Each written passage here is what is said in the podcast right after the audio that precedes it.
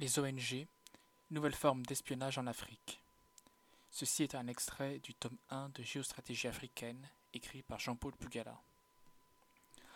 Le lundi 24 janvier 2011, la Knesset, le Parlement israélien, avait voté pour l'ouverture d'une enquête parlementaire sur l'origine des financements des associations et des organisations non gouvernementales opérant sur le territoire israélien. Le ministre israélien des Affaires étrangères, Avigdor Lieberman, dont le parti, Israël Beiteno, était à l'origine de cette curieuse initiative, avait déclaré que d'après les informations en sa possession, la plupart des ONG qui parlent des droits de l'homme n'étaient en fait que de simples succursales de services secrets étrangers. Lorsqu'elles ne sont pas tout simplement complices de la terreur, avait-il conclu. L'originalité du vote du Parlement israélien consistait à déterminer la véritable identité de chaque association et son vrai objectif à partir de la source de son financement. C'était la seule voie pour savoir exactement à qui on avait affaire. Comment ne pas donner raison au ministre israélien lorsqu'on examine le profil des dirigeants de ces ONG avec rigueur? Car on a souvent froid dans le dos de constater un certain mélange du genre déroutant. Un exemple des plus récents. Lorsqu'en 1999, Richard Holbrooke est choisi par le président américain Bill Clinton pour succéder à Bill Richardson comme ambassadeur aux Nations Unies. Il emmène avec lui comme assistante une dame du nom de Susan Nossel. Cette dernière est rappelée aux affaires lorsqu'Obama devient président. Il devient l'assistante de la secrétaire d'État Hillary Clinton. Le 23 novembre 2011, cette brillante dame, qui est le serviteur de l'État américain, a fait un déménagement des plus curieux et des plus déconcertants. Elle a quitté son bureau dans l'administration Obama pour devenir la présidente de la section américaine de l'ONG Amnesty International. C'est-à-dire qu'on ne cache même plus le conflit d'intérêts entre certaines organisations et les gouvernements qui les financent. Et comme le dénonce ce réseau Voltaire, c'est cette dame qui a monté toute la propagande et les mensonges pour justifier le bombardement de la Libye avec ses 90 000 morts et l'assassinat de son président Kadhafi. Et c'est cette femme qui a changé de costume pour revenir sur le lieu de son crime et donner des leçons de droits de l'homme. Des ONG plus gouvernementales que non gouvernementales. Comment peut-on appeler organisation non gouvernementale une organisation qui reçoit l'essentiel de son financement de son gouvernement? Comment une organisation agréée par le Congrès américain et financée à 100% par ce dernier peut être prétendante? En tant qu'ONG en Afrique. Comment expliquer que la quasi-totalité de l'arnaque dénommée aide publique au développement soit investie dans des organisations dans des dites non gouvernementales comme dans le cas du Canada 50 ans de présence de ces ONG en Afrique nous indiquent que le continent ne peut jamais s'élever avec ces organisations dont le système de gestion et de décision est très opaque, ce qui ne permet pas de mesurer avec précision leur véritable motivation. Il n'existe à ce jour aucun rapport, aucune documentation sur ce que deviennent les énormes informations que ces organisations collectent au quotidien sur le sol africain. Mais on peut tout de même dire que leur but n'est nullement celui de renforcer la sécurité du continent, mais plutôt de l'affaiblir. Penser que des gouvernements qui sombrent dans des dettes abyssales vont s'endetter encore plus pour aider des Africains relève de la naïveté collective des mêmes Africains qui accordent une confiance démesurée aux associations dont ils ignorent tout ou presque, sinon rien au-delà de la propagande qui a été préparée sur mesure pour eux. Et l'Afrique dans tout ça. Le système ultralibéral qui a spolié l'Afrique depuis cinq siècles pour se pérenniser a savamment mis sur pied une organisation méthodique avec une distribution des rôles bien rodée. Et c'est dans cette optique de rendre moins douloureuse la spoliation que des associations et organisations dites de développement, humanitaires ou des droits de l'homme ont été créées. Ces organisations se sont rebaptisés Société civile africaine, en copiant les mêmes techniques d'usurpation faites par les racistes d'Afrique du Sud, qui se sont fait appeler Afrikaners, c'est-à-dire des Africains, en lieu et place des Africains qu'ils voulaient faire disparaître grâce au mauvais traitement de l'apartheid. Toutes ces organisations qu'il convient d'appeler société civile organisée, et non société civile, tout court, prétendent travailler pour aider l'Afrique, travailler pour le bien du continent africain.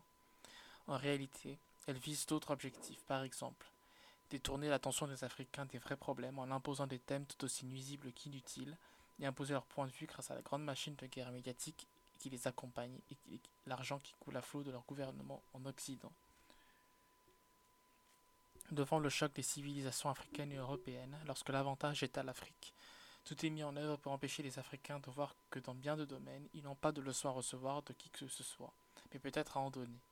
Il faut alors convaincre les Africains, avec un certain succès, qui sont fondamentalement des vauriens avec des chefs d'État incapables et un continent rendu maudit par l'état de pauvreté, quand bien même ils savent que ce n'est pas vrai. Les Africains qui se sont fait avoir dans leur majorité ont tout simplement oublié qu'ils étaient de loin plus heureux que ceux qui leur racontaient qu'ils étaient des nantis vont les aider. Parce que l'Africain est de loin plus riche et donc plus heureux que l'Européen. En géostratégie, la vraie différence entre un riche et un pauvre est que le pauvre est celui qui gagne un million de dollars par mois, mais pour le même mois il va en dépenser 2 millions en empruntant de gauche à droite, alors que le riche est celui qui gagne 2 dollars par jour, mais il va en dépenser seulement 1. C'est ce qui explique que les Africains sont moins stressés que les Européens. Ils sont plus souriants même s'ils n'ont pas de voiture. Ils ne revendiquent pas l'univers. Ils ne prétendent pas changer un chef d'État au Népal ou au Guatemala, et donc ils se suicident aussi moins. À bien y regarder, la logique n'aurait pas tout simplement voulu que ces ONG conseillent de copier cette leçon de bonheur africain pour l'insuffler aux Européens. Salir l'image de l'Afrique. Telle semble être l'une des missions des ONG. Partout où on ne trouve pas dans les grands aéroports d'Occident, dans les plus grandes gares de train ou de métro, on ne peut s'empêcher de voir la photo d'un enfant noir sale, dénutri, tapisser les murs de ces lieux publics, du Düsseldorf à Montréal, en passant par Genève, Rome, Paris ou New York. D'une part, il s'agit d'un des fonds de commerce les plus rentables au monde pour leurs auteurs. D'autre part, c'est la plus grande activité de propagande contre l'avènement d'une autre Afrique plus digne et plus prospère. C'est un acte de racisme pur et dur, et un manque de respect à la dignité d'un enfant, fut-il en difficulté, que de montrer sa photo avec une armada de mouches qui luttent pour trouver à manger sur ses lèvres. C'est un cynisme des plus dangereux pour le genre humain que d'exploiter à ce point les difficultés de l'autre pour s'enrichir, tel un charognard qui rôde autour d'un comateux pour son festin à venir. Activité d'espionnage. En Afrique, l'avidité croissante et l'ignorance sont les maîtres mots qui ont permis le développement sans contrôle de l'espionnage étranger dans toutes les couches de la population et sous des formes des plus impensables. On observe ainsi des initiatives et organisations qui n'ont pour but que d'affaiblir l'État en se substituant à lui avec de pseudo-solutions qui n'ont fait leur preuve nulle part, notamment dans la santé, l'instruction, la microfinance, etc. Pourquoi les gouvernements européens et américains ont-ils besoin de passer par des ONG pour recueillir des informations sur l'Afrique? Si ces dernières sont inoffensives et ne mettent pas en danger la prospérité et la sécurité du continent africain, quels sont ces intérêts occidentaux, incompatibles avec l'urgence en Afrique de la construction d'un État fort qui soit capable ensuite de s'occuper dignement et convenablement de ses citoyens? Que font les espions africains? L'Afrique a cru, dans l'activité d'espionnage, à un simple problème d'ordre public, avec l'élimination des prétendus opposants, vrais ou imaginaires, et pas à une activité d'espionnage ou de contre-espionnage sur le plan économique et géostratégique, et comme c'est là où tout se joue désormais, même entre les meilleurs amis du monde, on se méfie des activités d'espionnage et des agents respectifs. Le cas d'Israël et des États-Unis est là pour nous le prouver. Ben Ami Kadish a été déféré en avril 2008, quinze jours avant la visite du président américain George Bush en Israël, devant le tribunal fédéral de Manhattan aux États-Unis, pour avoir transmis à Israël des informations relatives à des armements nucléaires, des avions de combat F-15 et des batteries de missiles patriotes, est-il envisageable de voir un jour des Africains mis à ce point l'Afrique jusqu'à être accusés d'avoir espionné une entreprise de pointe en Occident pour le compte de leur pays? Comment expliquer la naïveté des pays africains qui installent à la tête des principales entreprises stratégiques publiques des managers occidentaux sans se préoccuper des informations sensibles que ces derniers fournissent à leur pays? Existe-t-il un système efficace de contre-espionnage capable de les surveiller convenablement?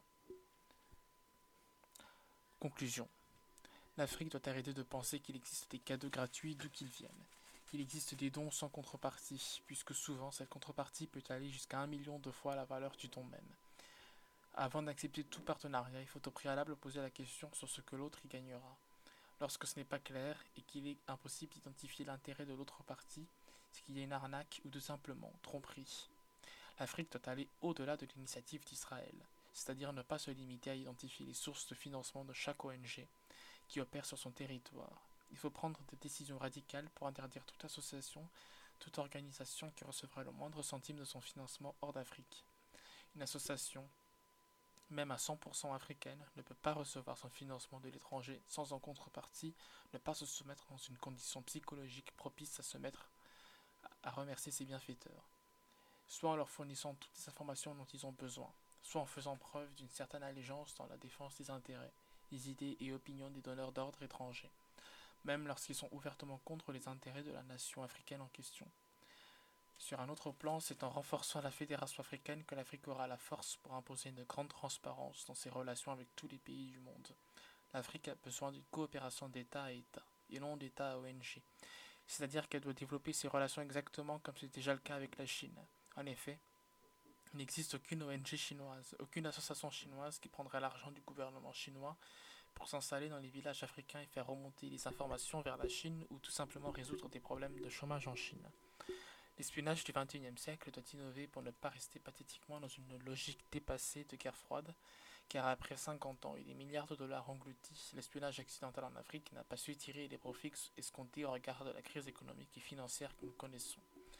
Et ce, même si certaines informations sensibles ont permis à cet accident de tenir l'Afrique pauvre. Puisque l'Occident a avoir le courage de se regarder en face et soulever la question de la médiocrité de ces dirigeants qui, empêtrés dans des problèmes d'emploi fictif, de détournement de fonds publics, harcèlement sexuel, pédophilie, etc., n'ont pas eu le temps et encore moins l'intelligence de comprendre que pour tenir debout, l'Europe n'avait pas besoin d'une Afrique couchée. Écrit le 20 décembre 2011 par Jean-Paul Pougala à Genève.